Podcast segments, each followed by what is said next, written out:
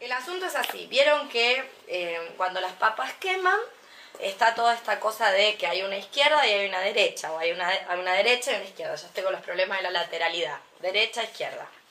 Bien, que la, la derecha son los malos, la izquierda son los buenos. Y esto es la realidad, ¿no? Entonces, hay gente que lanza cursos, mensajes, informaciones de pensar desde la izquierda, lo cual es como hablar del primer y el tercer mundo. Cualquiera que haya viajado a Europa se va a dar cuenta que Europa no es el primer mundo, por lo menos no lo es para los senegaleses.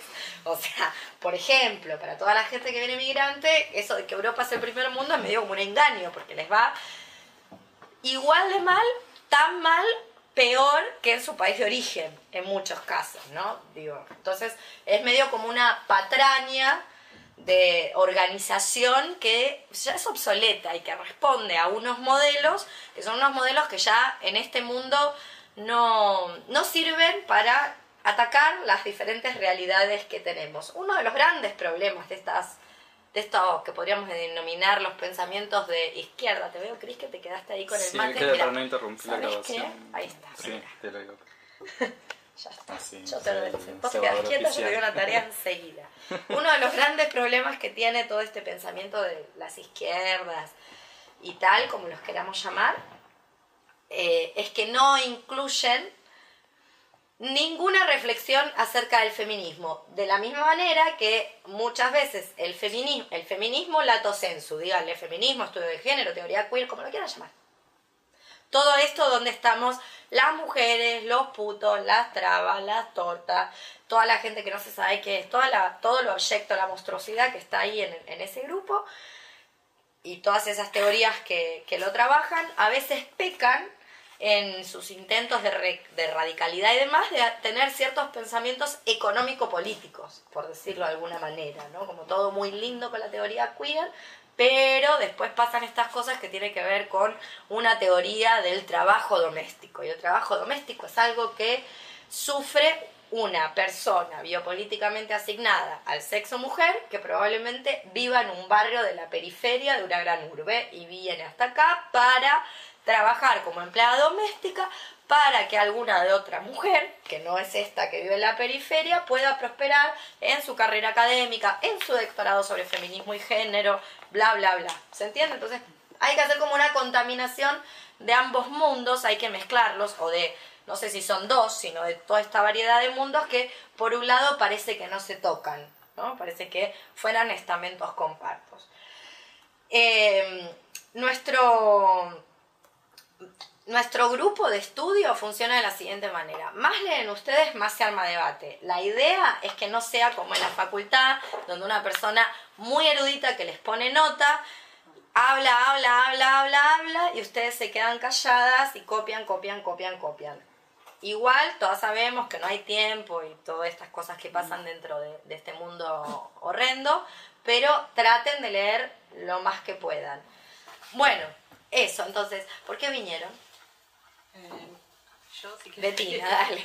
Estaba Yo me acuerdo cerca. que no sé que eh, vi un video de los talleres y dije. Estuve un día hace un fin de semana y me vi creo todo. ¿Ah, sí? Qué grande, me encanta. Y dije, bueno, tengo que ir a un taller porque. Ah, Dijiste O sea, como cualquiera, que- el primero sí, que haya sí. voy. Bueno, genial. Porque no sé. me Betina es una fan. Sí. Es lo que se denomina en el mundo fan. Cuidado, pues se vuelven haters después. Cuidado con los fans, después se me convierten en haters. No dejes de quererme, Betina. Bueno, bien. O sea, te daba igual este o el que voy a dar la semana que viene de corte y confección. Daba lo mismo. No. Bien, ¿quién más? ¿Quién más quiere decir? No, yo estoy pensando puntualmente en este taller y la bibliografía de este taller. ¿Por qué les interesaba? Si alguien pensó en este, en específico. Yo estoy como bastante parec- estoy bastante parecida a Betina, me pasé ahora todo julio mirando los videos, pero en realidad eh, en realidad ya te conocía, en realidad venía viendo qué talleres dabas y me interesó este porque ya leí la mitad Bien. de Calibán y la bruja. Eh, tenía como en el tintero el que vamos a laburar hoy y también soy ayudante de cátedra en la universidad en un nivel que damos edad media y había uno de los textos que Ay, qué lindo la Edad Media. que iba de eso y me digamos, ¿En dónde? ya- en el Diona En el Iuna. de visuales Así ¿Y que te pagan? no Ah. como debe ser Ad honorem. Exacto. Es una palabra también que se usaba en el medioevo. Sí. Por el honor. No, no, no, no he adquirido todavía ningún tipo de honor. Eh, No, claramente, ni lo adquirirás. Seguramente. Pero bueno, nada, no, me interesó, ya te digo, por esos dos textos eh, en particular y me terminó de convencer con, con esto otro. Muy bien, perfecto. A mí me gustó el planteo de- del título. no, dice política para los que no les gusta la política. Exactamente. Ay, este para mí no. me atrapó por ese lado, la verdad que. No, no, no es algo, no tengo estudios sobre esto, tengo interés, pero bueno, yo entré por ahí. Vieron que está, perdón que las interrumpa, ¿no? Está esta cosa de la política y lo político. Yo entiendo, pero es una cosa que me inventé yo, probablemente todos los politólogos, como siempre pasa con la gente que tenemos poca formación, los politólogos dirían que burra, me la suda. Así, totalmente. Pero para mí la política es todo esto que tiene que ver con los partidos, con la organización partidaria, con las estructuras de las organizaciones partidarias, que ojo, se te arma partido político en cualquier lado, ¿eh? Se te arma partido político en una agrupación, se te arma partido político en el, no sé, la cooperativa de la escuela, se te arma partido político en la sociedad de fomento de PAMI. Hay que tener cuidado porque todo es susceptible de organizarse como partido político si una se descuida y de repente vos estás respondiendo a una jerarquía que una no sabe por qué, en fin, absorbiendo en la facultad, esto es clarísimo, o sea, la facultad tiene una organización, vos decís, parece un partido político, por ejemplo. Y lo político es todo aquello que tiene que ver, o así lo entiendo yo, todo aquello que tiene que ver con las relaciones, por decirlo de algún modo, con las modificaciones cotidianas y las formas de vivir o los modos de vida, lo que, lo que podríamos denominar, siguiendo a Bamben, los modos de vida. Bueno, entonces decía, lo político como aquello que tiene que ver más con eh, la cotidianidad y las formas de vida que no están exentas de una intervención en la realidad concreta y material. Y citaba este ejemplo eh, para dar la palabra después a quienes quieran decir por qué les interesaba este taller, eh, de un meme que circula o que estuvo circulando de un profesor de letras de la UBA, muy académico él, muy de la novela, muy de los premios, muy del top, top, top de la erudición, donde una alumna, probablemente él dicta una materia más o menos introductoria, es decir, que no estaba charlando con una persona, ¿cómo decirlo?, ya del postdoc, sino una joven estudianta, con todas las ilusiones y las inocencias que uno tiene cuando es una joven estudianta de la UBA que se anota en letras pensando vaya a saber qué, y le dijo algo así como si cambiando la realidad interior una modificaba algo de lo de afuera, y el guarango este le dijo la respuesta a tu pregunta es no. Bueno, si fuera mi estudianta, yo le diría que la respuesta a su pregunta es sí y hay que hacer algo más, pero que sí. Entonces, buena parte de este taller tiene que ver con ese sí. Digo, si leyeron Federici, si leyeron por lo menos el primer capítulo de Federici, se habrán dado cuenta que eh, no entender cómo funciona el trabajo doméstico y todas las tareas que las mujeres, sea lo que sea que entendamos por mujer, Federici es muy clásica, esto hay que decirlo, en ese sujeto, en esa concepción de sujeto a mujer, es casi, no se expresa al respecto, no tiene una visión ni queer ni crítica, es casi como lo que dice el documento de identidad y lo que dice el médico al respecto. Pero se habrán dado cuenta que ella elabora una teoría económica de cómo se sostiene el capitalismo en ese trabajo doméstico, que cuando no lo realiza la mujer, lo realiza otra mujer que está contratada, básicamente para que la pareja no pelee. Entonces, la respuesta, yo le quiero hablar a esta chica, bulineada por su profesor erudito, tan top él, que la respuesta a su pregunta es efectivamente sí. Pero bueno, queda para otra parte. ¿Alguien más quiere decir por qué está acá? Que la convocó de la bibliografía o de... Bueno, nada. Bien, entonces vamos a Federici. Supongo que la habrán, la habrán leído. Eh, este es un librazo que por suerte se puede descargar de internet.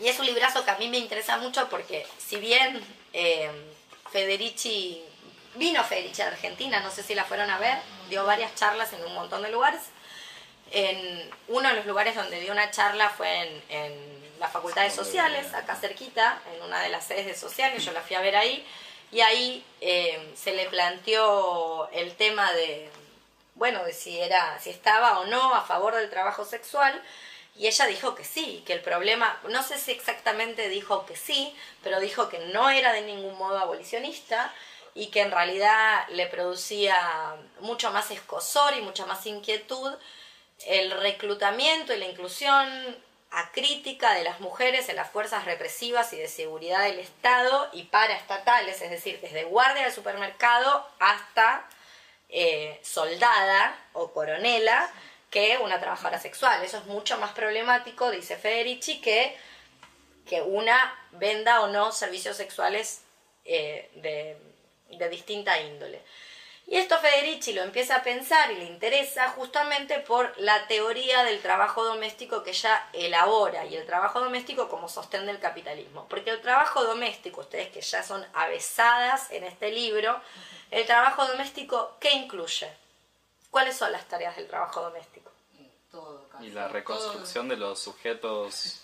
Dame ejemplos. En La fácil. cocina. ¿Qué? La cocina. La cocina, ¿qué más? Como ya dice psicóloga, eh, acompañante. Al acompañamiento emocional. Sí. Hay que aguantar, ¿viste? ¿A quién? Al marido. ¿Al marido? Que, ¿De dónde viene el marido? ¿O los hijos? Ah, De la fábrica. Exacto, de la fábrica o del trabajo, lo que fuera. Hay que darle contención al que trae el salario. ¿Qué más incluye el trabajo doméstico? La cocina, el apoyo emocional o psicológico. ¿Qué más? Trabajo sexual. físico de lo que es sexual y Sexualización. El, el trabajo reproductivo, el trabajo de limpieza, el trabajo de cuidado y el trabajo sexual. Es decir, que la trabajadora sexual, en principio, lo que está haciendo es tarifando algo que las otras no. Que las otras, me incluyo, hacemos por amor. Entonces, este es un punto súper importante de por qué nos interesa Federici. O sea, porque Federici logra detectar este, este potencial insubordinado en, aquel- en aquella, ella- aquella cuerpa que dice, bueno, no, basta, gratis, no más, nada.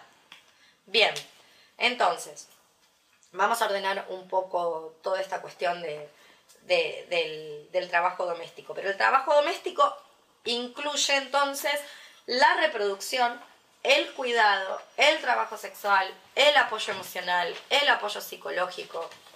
Para acá. El apoyo psicológico eh, de quién trae la plata a casa.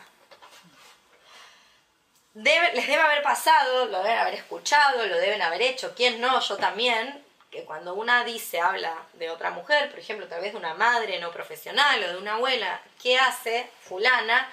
Y una dice, no hace nada, para referirse a, es, como dicen en Chile, dueña de casa o ama de casa. Bueno, eso no tiene salario, no está tarifado, es gratis, es porque sí, con todo lo que eso implica. Y Federici es muy lúcida acerca de cuáles serían las salidas, si es que las hay, a veces no son posibles, es- en eso también es muy lúcida a lo largo de todo el libro, de cuáles son las salidas a esta no retribución o este no arancelamiento o invisibilización, de aquellas, tareas, aquellas tareas que son realizadas por amor o que son supuestas, ya son inherentes a una cierta condición. Es decir, lo que intento, lo que intento decir es que todas estas tareas se supone que son propias de las mujeres. Y que son propias de las mujeres porque, y esa es la trampa, es una gran trampa, son propias de las mujeres porque son tareas eh, menos esforzadas.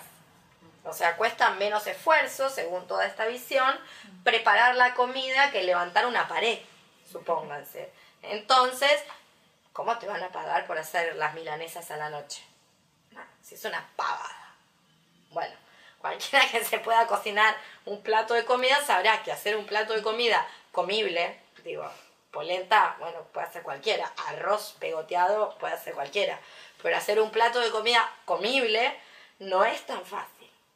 Tiene, requiere muchas habilidades. Bien, entonces, eh, una de las primeras cosas que a mí me interesa de Federici tiene que ver con esta idea de ella de que no hay trabajos no explotados.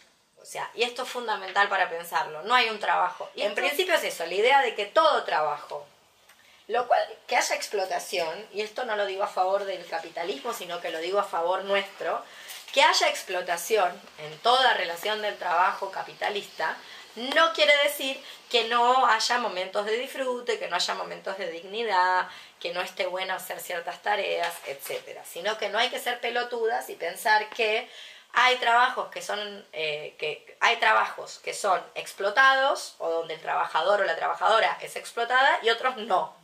Eso en el capitalismo no existe.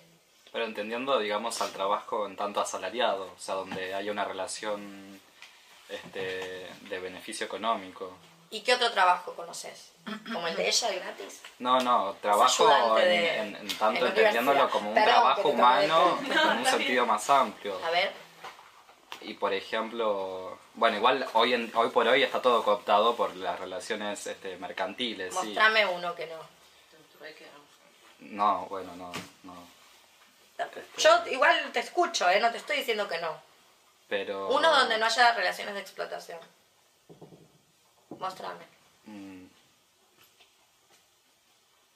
no, Hola. no sabría, no sabría dar un ejemplo. Lo piensa Pero de igual... tarea. Lo piensa de tarea, el ejemplo. Bueno, Esa es su tarea. sexual puede ser. Igual es, es- es que es cierto Claro que, que, hay en tra- tan- que sí, hay relaciones de explotación. Por eso te digo, o sea, en tanto hay una relación donde, donde haya transferencia de dinero. Y, si hay- no, y esa es la trampa. ¿me ¿Entendés? Si no hay transferencia de dinero, no hay explotación. Mira que vas a terminar limpiándole la casa al chongo gratis, ¿eh? Tené cuidado con lo que decís. Que no te salga el tiro por la culata. Que si no hay dinero, no hay explotación.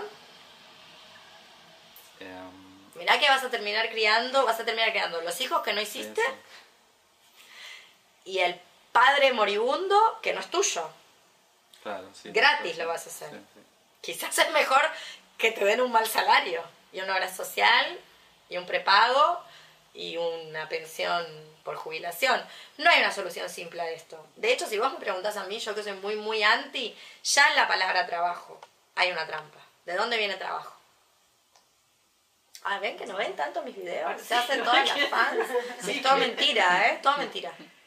¿De dónde viene? Esclavo, ¿no? No. Parecido. ¿De dónde? De una palabra que es un castigo para esclavos, Ah, el tripalium. Ah, Los romanos tienen diferentes castigos de acuerdo a quién seas vos. Por ejemplo, a, a Jesucito, ¿qué le hacen? Lo crucifican. Muy bien, la crucifixión es el castigo de los ladrones. Si vos sos una esclava, no te crucifican, te dan tripalium, que ahora no me acuerdo exactamente qué consistía, nada bueno, por cierto, pero de ahí deriva la palabra trabajo. Entonces ya de ahí una tendría que salir corriendo, como si el trabajo está acá, tendría que estar allá. El tema es que no se puede. Decir, bueno, si no está el factor dinero, se anula la explotación, eso es, no sé, como cavarse la propia fosa, después tirarse de adentro y seguir tirándose con la pala tierra encima. Ahí es donde estamos hoy. Es decir, bueno, si no hay dinero, no hay explotación. Entonces, suponer que porque no, hay, no me da dinero, no va a haber una relación sexual de explotación. Va a ser peor. Porque como media dinero, vos vas a decir, bueno, tenés tantos minutos, cuesta tanto, y yo esto no lo hago. Como les digo yo, miren que acá no hay portero eléctrico, llegan 20 minutos tarde, pierden 20 minutos de clase. Todas pierden 20 minutos de clase. ¿Entendés? Entonces, como decir, bueno, la clase empieza y termina. Si es vocacional, ustedes se me instalan acá, no se van más. Total, es, ¿entendés? Es como, si fuera tan simple, pues no lo es. Yo no tengo la solución igual a lo que estás planteando, ¿eh? no te lo vas a creer.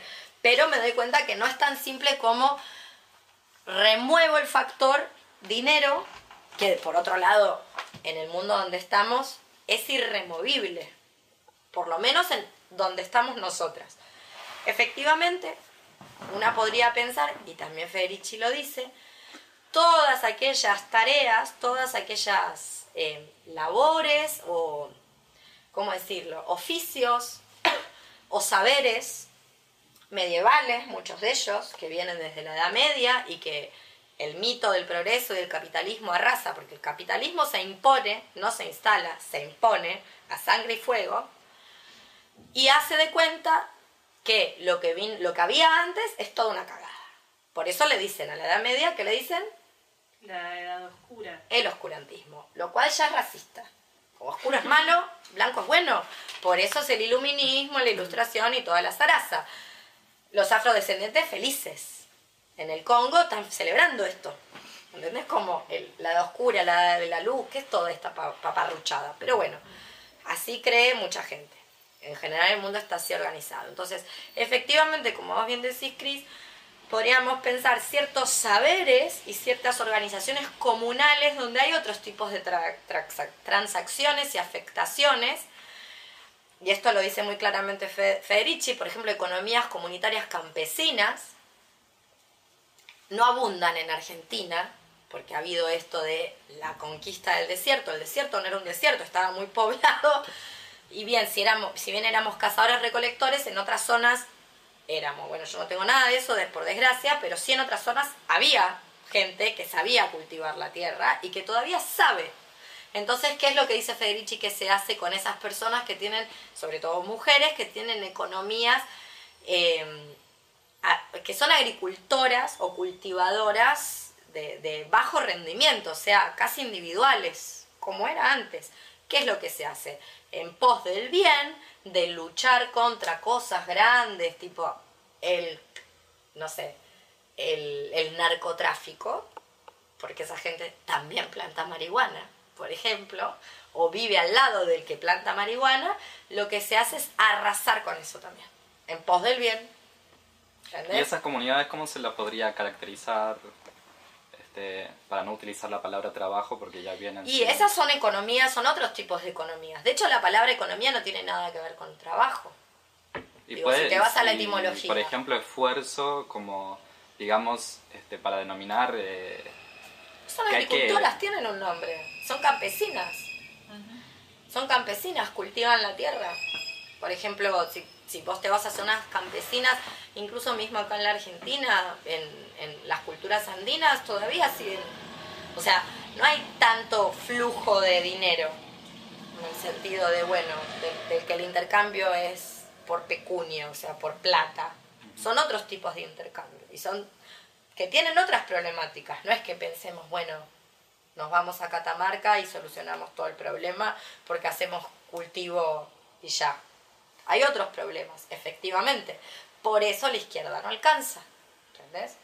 Porque hasta, hasta el más Che Guevara, después va a la casa, faja a la mujer. Esto es así. Entonces, pero a lo que voy es, ya la noción de trabajo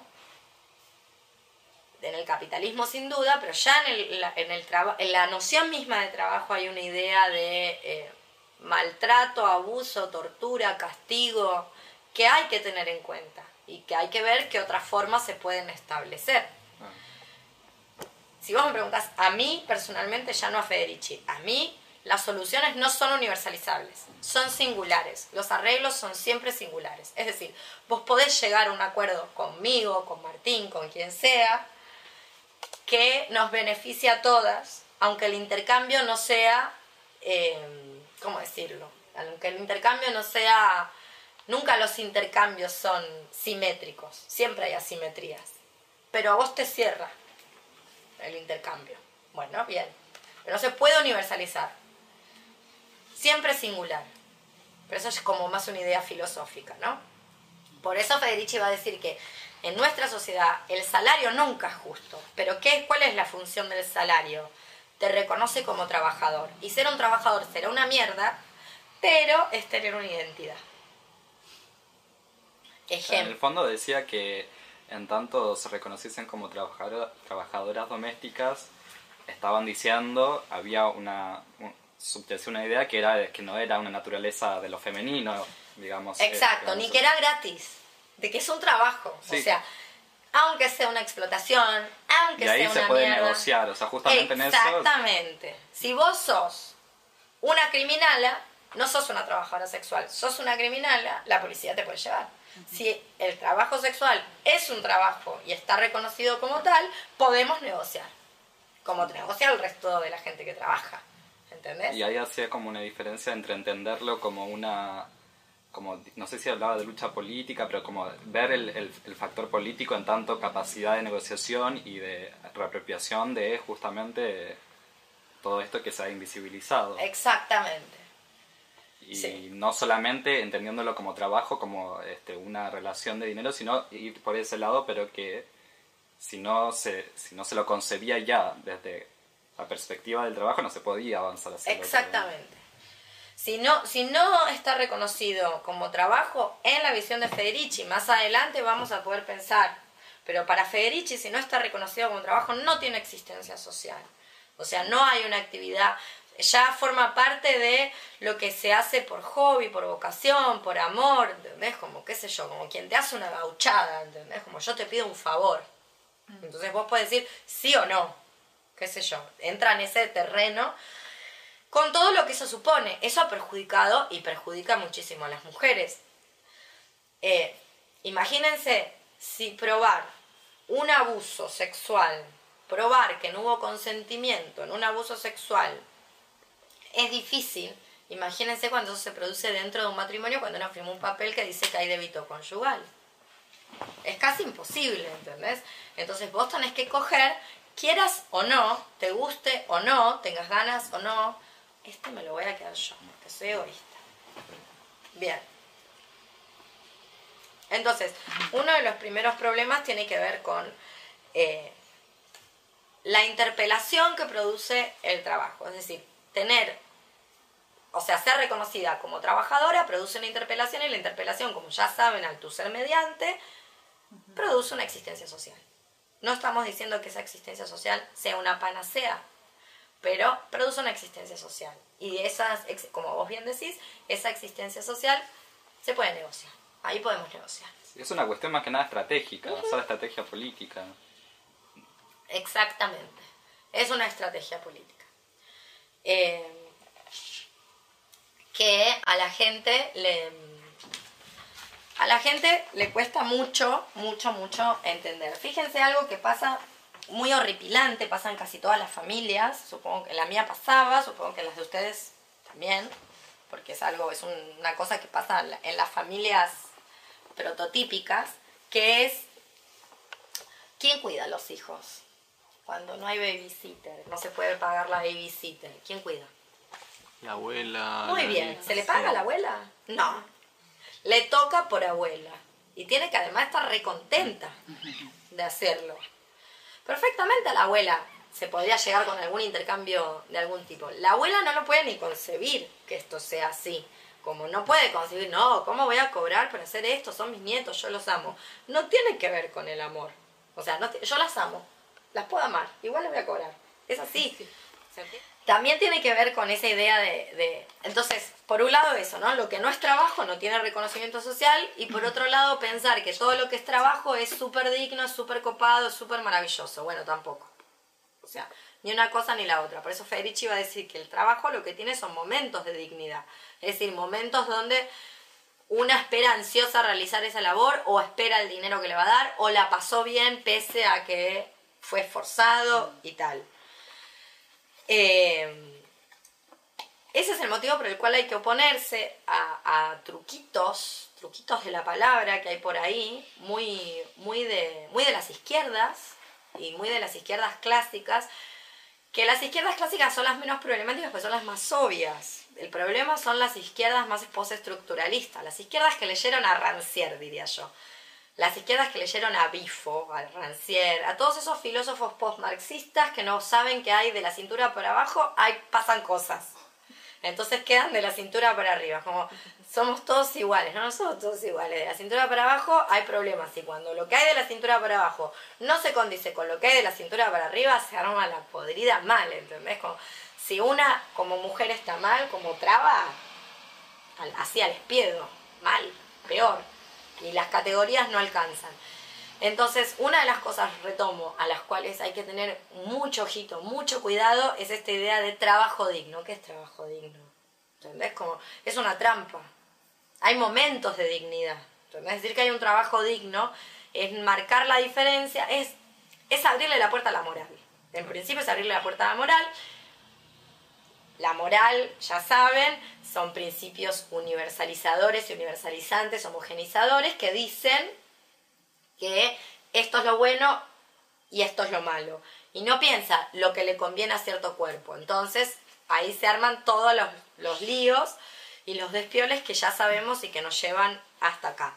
Moralmente bueno es trabajar gratis en una universidad, moralmente malo es trabajar eh, aranceladamente en una esquina.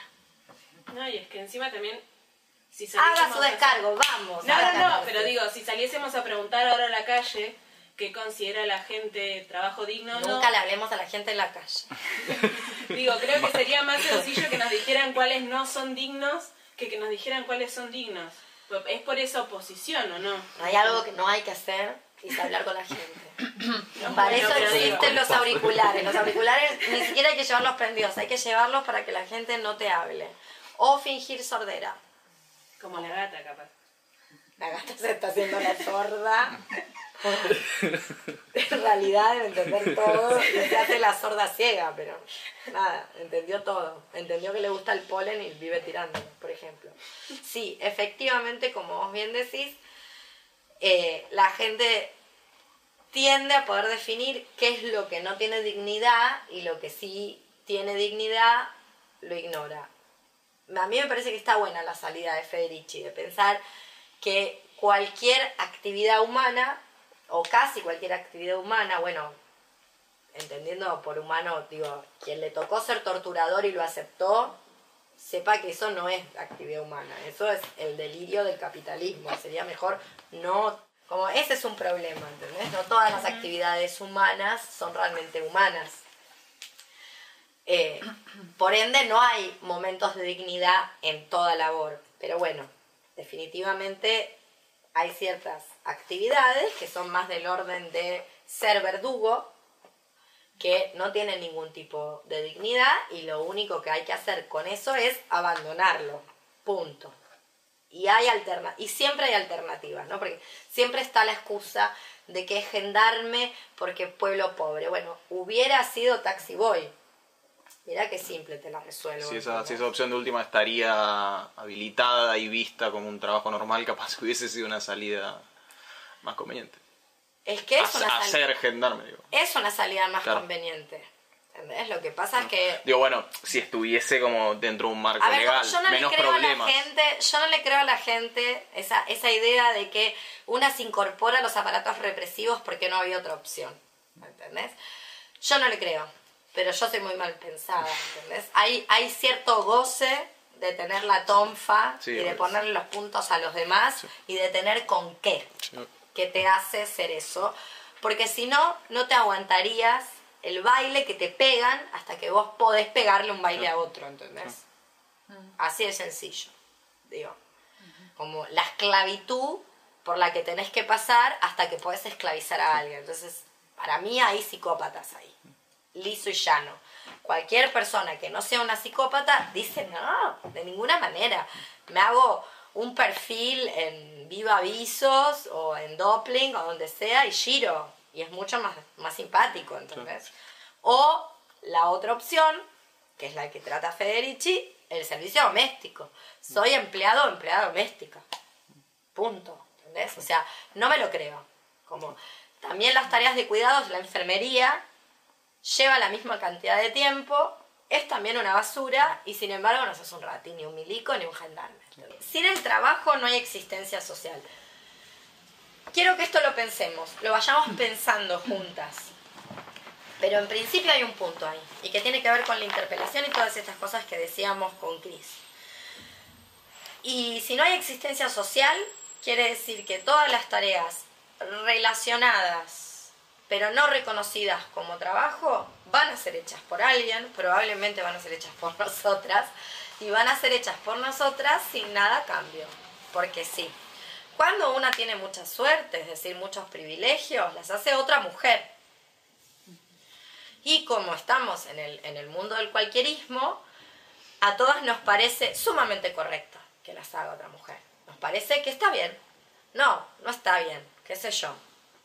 Digo, es lo que corresponde que esa persona que realiza las tareas que nosotras no queremos realizar, cobre lo que corresponde, esté eh, inscripta y regulada y no sea explotada. Pero la verdad, no está bueno. Bueno sería que todas pudiéramos ser directoras de suplemento de diario. Pero bueno, a algunas les toca ser directora de suplemento de diario y escribir la nota donde habla de la empleada doméstica paraguaya. Y lo pone así, con la nacionalidad y todo. Maravilloso. Y, y, todo, y la gente aplaude, dice, qué bueno, qué divertido, qué bien, bravo, brava. La radicalidad del feminismo está ahí. No, eso es una cachivachada. De lo que sirva ser feminista clasista, ¿no? Es que Vaya uno a saber es para lo qué. que ha pasado que no, que no hay una, eh, vuelvo al principio, no hay un entrecruzamiento entre ciertas posturas que no por ser clasistas son marxianas, Marx es mala palabra en esta casa, pero a veces hay que apelar a ciertas categorías que él utilizó, no sé si son de él estrictamente, eh, y contaminarlas, hacer una especie de contaminación o, o de, de- de mezcla con estas otras, pues si no, no entendimos nada. Digo, estar a favor de la regulación del trabajo doméstico y no estar a favor de la regulación del trabajo sexual, yo no entiendo, ¿entendés? Como no, en- no me entra en la cabeza porque ambas son parte de las tareas no remuneradas domésticas. Ambas forman parte, se firma en la libretita. Digo, el primer divorcio de Pampita, de nuestra querida Carolina, eh, pobre Pampita lo ha perdido porque no pudo comprobar que no se cumplía el débito conyugal con su marido. Eh, Su, su alegato fue, no me coge.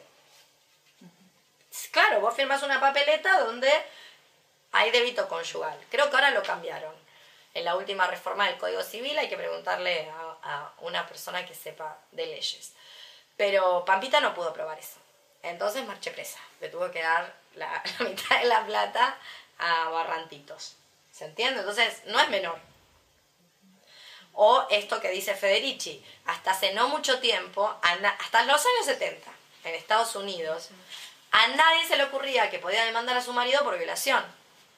No te digo probarlo en juicio, te digo poder llevarlo a juicio. A nadie se le ocurría. Al día de la fecha, no te digo al marido, a una, a una le cuesta que le crean que alguien la violó porque hubo consentimiento en el ingreso a la, a, la casa. O sea, conociste un pibe, saliste, la pasaste divino, lo traes a coger y de repente decís, guau, lo que está pasando es del, del terror. Y vos no lo puedes probar porque le abriste la puerta. Delirios. Delirios que tienen que ver con, o sea, eh, tal como yo lo leo, tienen que ver con eh, el planteo de Federici. Lo que tiene y lo que no tiene entidad. Entonces, eh, estos servicios físicos, emocionales, sexuales, de cuidado, que también son tareas asalariadas, uno las podría eh, discernir una a una y decir, bueno, pero cuidar a un enfermo es un oficio, cuidar a un anciano o una anciana es un oficio, limpiar la casa es un oficio, cocinar es un oficio, proveer salud psicoemocional a alguien es un oficio, proveer salud sexual a alguien eh, y salud reproductiva a alguien es un oficio, o sea, nadie te hace una inseminación artificial gratis. Vamos a decir las cosas como son, anda a probar a ver si te la hacen gratis. ¿Te la hacen en el hospital público gratis? Sí, efectivamente, pero los señores ahí, las señoras que trabajan, cobran, alguien les paga. No es porque sí. Bien, entonces, todas estas tareas que están en el, en el vínculo amatorio, con o sin libreta, eh, hacen de, de la mujer un... O sea, hacen que la mujer dependa de su, cónyu- de su cónyuge. Hoy, que ya estamos tan queer y más allá de todo, puede ser una cónyuga. O sea, da igual, me da igual si es marida o marido. Pero, en definitiva, son tareas no asalariadas. Son tareas que no tienen, eh, ¿cómo decirlo? No tienen reconocimiento social.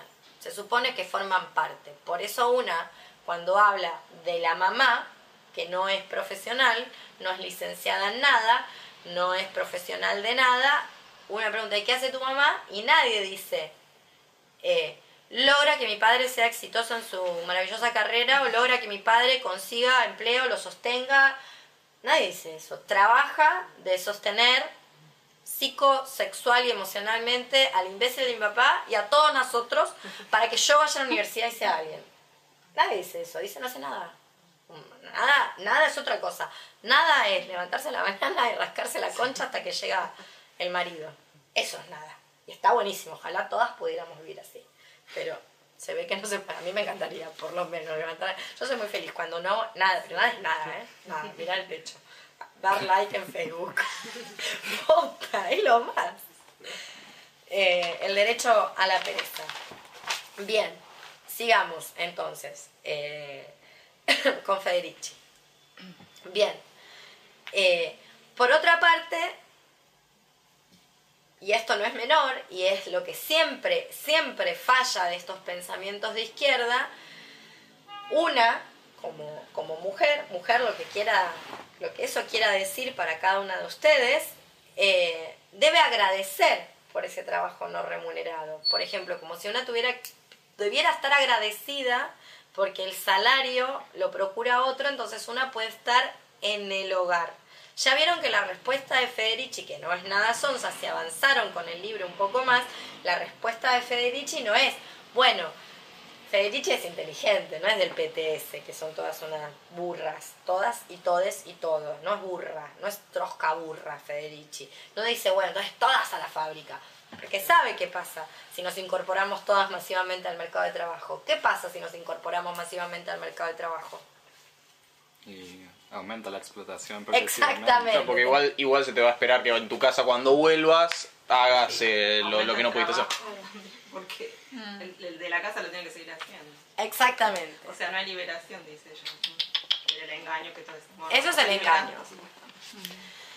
Ese engaño, no te vas a creer que lo descubrió Federici, lo descubrió hace mucho tiempo, yo siempre lo digo, la querida Emma Goldman con un textito eh, que se llama La tragedia de la emancipación de la mujer, que si no me equivoco es de 1906, miren qué temprano, donde Emma Goldman dijo, chicas, esto de la fábrica es un bajón, o sea, olvídenlo, no, no es que acá vamos a encontrar la liberación, acá lo que vamos a encontrar es lo que están teniendo estos.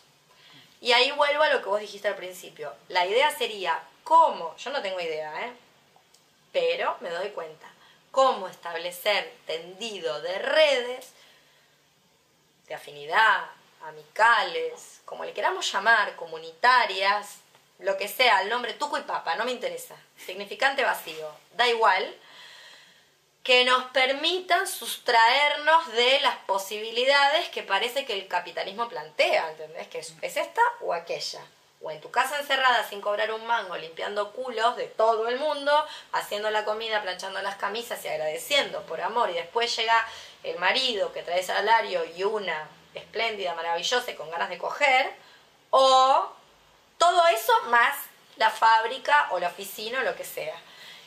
O la tercera opción es, bueno, la fábrica, la oficina, lo que sea, la carrera, el desarrollo profesional, y todo esto que lo hace otra que le pago y a la cual exploto, me dedico a explotarla, porque no hay relaciones sin explotación, lo acabamos de decir. Lo que tal vez pueda haber son acuerdos, ¿entendés? Donde, bueno, llegamos a un acuerdo, donde yo siento que hay un intercambio que a mí me cierra, que no sé si es lo mismo, que no haya explotación, donde, bueno, acuerdo, estamos de acuerdo. Acá esto así lo puedo llevar adelante. Entonces la, idea sería cómo organizar eso, que es lo que el capitalismo se encarga de destruir cada vez que se organiza. Se encarga de destruirlo. ¿Cómo lo destruye? Bueno, por ejemplo, con reterritorializaciones, generando subjetividad partido o reterritorializando partido y familia cada vez que vos quisiste organizar otro tipo de economías. Y produce delirio. Yo siempre digo el delirio de, el- por ejemplo, les debe haber pasado. Para, para mostrarles que es un delirio. Cuando yo digo delirio es un- una palabra técnica de Lesiana. Estoy hablando del delirio del capitalismo. De, de la locura. El, del capitalismo produce locura. Les debe haber pasado la siguiente situación. Que van a comer en grupo y hay que dividir la cuenta. Me pasó ayer. Y está, yo no te digo de la situación que es obvia, donde yo me pedí, no sé, cuatro platos y vino y vos te pediste un adicional limón. bueno, ese es fácil de dividir. Vos no pongas nada, yo pago. Sino el delirio donde, qué sé yo, vos te pediste un postre, yo me pedí un vino, Martín se pidió un plato de comida y cómo dividimos, qué sé yo, dividamos de tres, no hay, no hay manera de compartimentar. Y acá muy en Buenos Aires la gente le empieza a agarrar la locura de si yo tomé una copa y media y vos tomaste dos y él tomó una y tres cuartos, bueno, ¿cuánto paga cada quien? ¿Qué sé yo? No sé, prefiero pagarla yo, ya está. Otro día la pagas vos y otro día la pagas vos.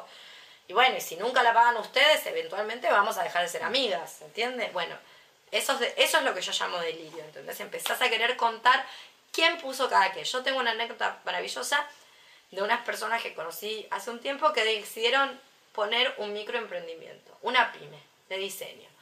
Entonces, de tan correctas, de tan correctas, un, tan correctas, una, a una de ellas lo que le pasaba es que tenía miedo que la otra la cague. Entonces en- agarró el correctómetro y le dijo, no, vamos a dividir los activos de esta empresa y qué puso cada una en la inversión. La que dijo eso y que tenía miedo que la cague, evidentemente había puesto un montón de cosas que no eran contabilizables en términos mercantiles eh, capitalistas. La otra no le estaba pidiendo que rindiera cuentas. De hecho, no le interesaba tener un contrato de cuánto puso cada una por si un día nos separamos. Estaba tratando de hacer un acuerdo más del orden de la amistad, que ya saben que se acaba, y que cuando se acaba, una puede decir, bueno, chao, me voy, y vemos cómo repartimos y llegamos a un acuerdo. ¿Bien? No. Quería que todo quedara la- el locurómetro, la judicialización, escribano público, contratito y demás. Y la otra hizo agarra así, pum, y echó dos Mac sobre la mesa. Solamente. Dos Mac. Era la dueña de la empresa. Entonces, ¿Se entiende? Porque la Mac acá en la Argentina es muy cara. Entonces la otra que había puesto casi todo quedó como la socia inversionista minoritaria. Tenía de las acciones las menos. ¿Se entiende? Entonces hay que tratar de encontrarlos cómo sustraerse esos delirios que propone el capitalismo. No tengo idea cómo se hace. ¿Qué te pasó en la cena de ayer? No, no, igual era una cena, no era un restaurante así tipo... Pero Era más fácil la división por lo menos. la división Bueno. de quién trajo qué. Sí, sí, porque era, fue más homogéneo todo, pero... Sí, pasa eso, viste, como esa cuestión. Yo traje tres chisitos y vos trajiste cuatro papas fritas y a ver Claro. cuánto pone cada quien. Sí, sí, fue eso. En vez de decir, bueno, no sé, por ejemplo, una salida es un fondo común, sobró, guardemos para la próxima cena, o repartámoslo, o juguémoslo a la quiniela, qué sé yo, o prendámosle fuego, hagamos un churro con esa plata, qué sé yo, si trata de papel pintado. No tengo idea, pero la gente empieza a decir, bueno, no, pero yo traje cuatro chisitos más que vos. Claro. Entonces, a mí me deben más plata. Y entonces una podría empezar a decir, bueno, pero yo puse la casa. Así que te voy a cobrar por haber pisado mi suelo. Y te voy a dar eh, un proporcional de lo que corresponde a este mes de expensas. Y ya entramos en la psicosis. Eso produce el capitalismo. Hay que encontrar maneras de sustraerse a eso. Una de las maneras está diciendo Federici, no. Federici no. Si los leyó, no les interesó. Los postestructuralistas. Si los leyó, no les interesó. Pero no es tonta. Entonces, se da cuenta que en otros momentos de la historia la gente no tenía estos delirios y no estaba tratando de pensar, bueno, quién puso cuánto, sino estaba tratando de pensar cómo. Y eso ya es algo, por decirlo de algún modo. Bueno, el problema del trabajo, o uno de los problemas, tiene muchos problemas el trabajo, pero uno de los problemas que tiene el tema del, del trabajo es, es que el trabajo tiene un tiempo de descanso, un tiempo de entretenimiento, está contemplado dentro del trabajo. Por eso hay turnos rotativos, hay eh, un franco, por lo menos semanal, por ley, o franco y medio. Y es ahí donde entra el rol de la mujer, porque la encargada de proveer ese descanso, ¿quién es? Una, sobre todo cuando está en pareja. Por eso la pareja es tan problemática. Por eso no estoy queriendo decir dejen a su pareja. No estoy, no, es literal, no es lineal. Estos son los grandes errores de las críticas. Una hace crítica y parece que es un llamamiento a tirar todo por la borda. No estamos diciendo eso. Si no estamos diciendo, bueno, no hay que ser tan parada. Digo, si, si el que trabaja asalariadamente es él y el fin de semana es el descanso, la que provee el descanso es una. Y eso no está contemplado en la tarifa. ¿Se entiende? Entonces, ahí es donde Ferici dice, ven que el sexo es trabajo. No lo dice explícitamente, pero está entre líneas. Ven que es trabajo.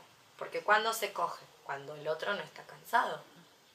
es el desahogo. Entonces ven que es un trabajo porque le estás proveyendo a alguien más de una actividad que se hace fuera de horario laboral. Bueno, entonces Federici va a decir que la mujer, nuevamente, la sensu, es la encargada de proveer el placer sexual al hombre, gratis, de manera gratuita. De allí que una debería pensar, en clave Federici, eh, a quién le interesa y a qué intereses responde todo este enojo sobre la tarifa de la sexualidad. O sea, que haya gente que venda servicios sexuales. Porque hay alguien que no está pagando por esos servicios sexuales, que son todos los varones casados, por ejemplo, o todos los novios de este mundo, que se benefician gratuitamente de lo que no, lo que no se paga. Cuando el sexo era tabú, vieron que ahora estamos en, en la revolución cosmopolitan 2.0, no se depriman, ¿eh? Ya veo algunas caras están a punto de llorar. Hay pañuelos.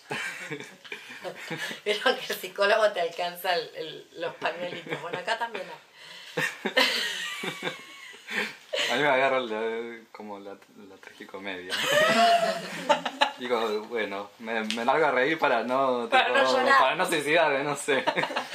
No, no, no, por favor. Suicidio que sea un acto. Un, act- un acto libertario. Exactamente, no un acto de Sí, desesperación. sí. Bueno, entonces eh, decíamos que esta realidad, que para mí es una realidad heterosexual o una realidad heteronormativa, después podemos explicarnos un poco más, explayarnos un poco más, impone cierta gratuidad a ciertas tareas. Decía la revolución 2.0 de la Cosmopolitan, ¿no? La Cosmopolitan, vieron que una vez, una nota por Cosmopolitan, por número, está relacionada al sexo. Cómo ser la mejor en la cama, cómo la tener orgasmos haciendo crossfit, eh, cómo tener los mejores orgasmos para él. Está orientado a que vos tengas orgasmo y seas la mejor en la cama y seas una diosa, gata, espléndida, maravillosa, todo el tiempo. Que es un poco la bajada de línea de Sex and the City. O sea, cómo ser como todas esas esos minones del infierno, hembras infernales vestidas con una ropa maravillosa, todas tienen todo lo mejor. Hasta el sufrimiento es buenísimo. Sufren y es divertido. Vos ves, las veces, yo quiero sufrir como ella. ¿Entendés? Es lindo como sufren. Ay, vinieron los otros. Cuando el, el sexo sigue siendo un tabú. No soy tonta. Sé que está Bergoglio ahí hablando de que las teorías de género y que los niños no deberían elegir su orientación ni su identidad sexual. No soy tonta. Leo Facebook. Estoy informada. Pero vieron que la cosmopolita, o sea, la para ti de los 60 no hablaba de esto. La Cosmopolitan hoy sí habla de esto. Entonces hay algo, se ha producido un efecto donde le encontró la vuelta al capitalismo a algo que antes tenía que pagar. Porque tener una concubina a principios del siglo XX o a, principios, a fines del siglo XIX no era gratis. O sea, con tu mujer estabas casado por obligación y el placer lo obtenías en otro lugar. Y no te lo daban gratis en pos de la libertad sexual. No existía eso. Vos querés placer, tanto. Hoy una lo da en pos de... la- Nos emancipamos todas. Todas tomamos anticonceptivos y todas emancipadas y sexualmente libres. Gratis. ¿Se entiende? Bien.